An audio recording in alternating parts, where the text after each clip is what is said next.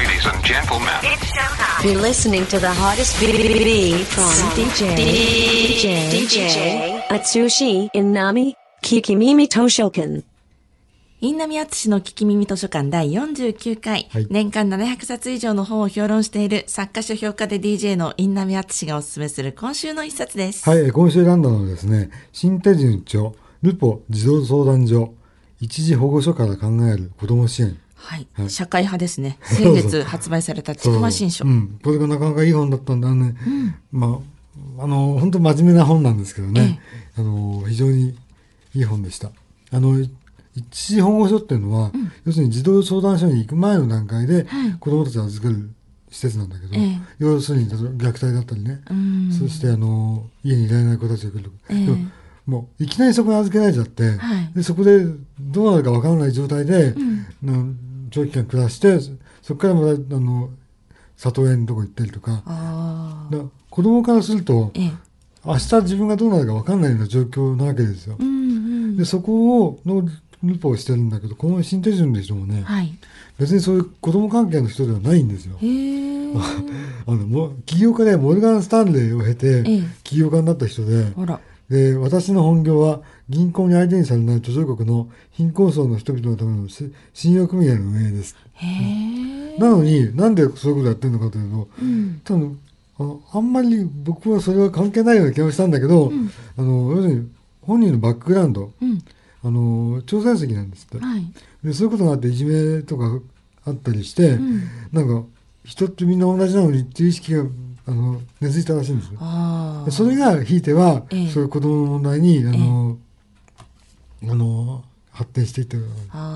ですごいのはねこういう人って大抵机上の空論でさ、うん。人多いじゃない、ん。でもちゃんと児童相談所に泊まって、うん。そこで子供たちと暮らして、ん。あの子供たちとかあとはそこのスタッフも直接話聞いてる。あそれでこの本を書いてるんですよ。でもなんかねそこでそういうことがあるから、ええ結構生々しくてね、うんうん。例えばあのほとんどの児童相談所あのあの一時保護所には窓が高いところにちょっとあるだけで、ええ。まあ、窓が開かないああ。逃げ出さないように。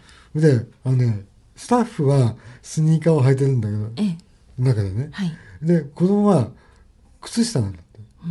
なんでかというと靴下履いてると爪とか逃げ逃げにくいでしょあそれであとはあのななんでスタッフがスニーカーかというと、ええ追っかけやすいでしょあ。あ、なるほど。うんうんうんそういうことかあとはとにかくやっぱりあの規則で縛らないと、ええあのなんだろう統制できないじゃないいろんな子いなきゃああ。そしたら怯えてる子もいれば、ええ暴力的な子もいるわけだから、うん一つのだ集団行動で制限しないとん運営できないわけですよ。ああ。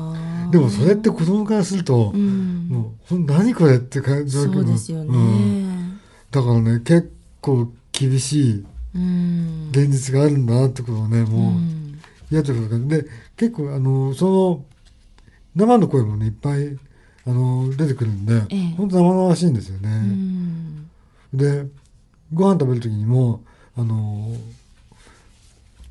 男の子と女の子子供だよはい。向き合って食べないとかね。あるらしいんですよ性的なええ。トラブルが起きないようにとかへえ。でも過去にそういうことがあったかららしいんだけどそこまでするかよっていうね。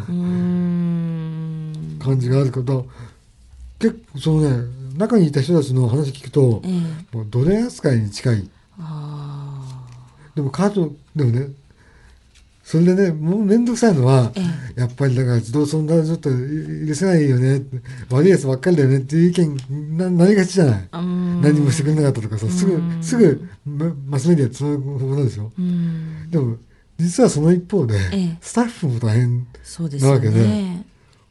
ででもスタッフがここの児童相談養護施設にいる子どもたちの相手するために自分の子供の相手が見られないことを見られないっていう自分の家庭を顧みて、ああ。なんかよその子供の世話に忙しくて自分の子供の面倒が見られない。自分自身が子育て中であるにもかかわらず、自分の子供に対してきちんとケアをしてあげられないられないのは伝える、うん。例えば自分の子供が明日明日受験なのに虐待対応のために一緒にいてあげられないうん。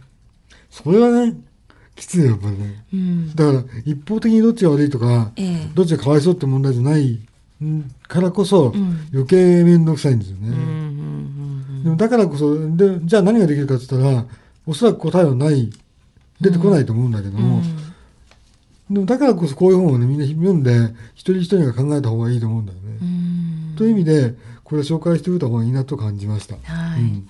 タイトルにわざわざルポってついているところ自体が、あの本当にあのだからどうなんだっていうことを突きつけるのではなくて、現実を知ってくださいっていう本なんだなっていうことを感じさせますよね。そうですね。ん。以上今週の一冊新手順著ルポ児童相談所一時保護所から考える子ども支援でした。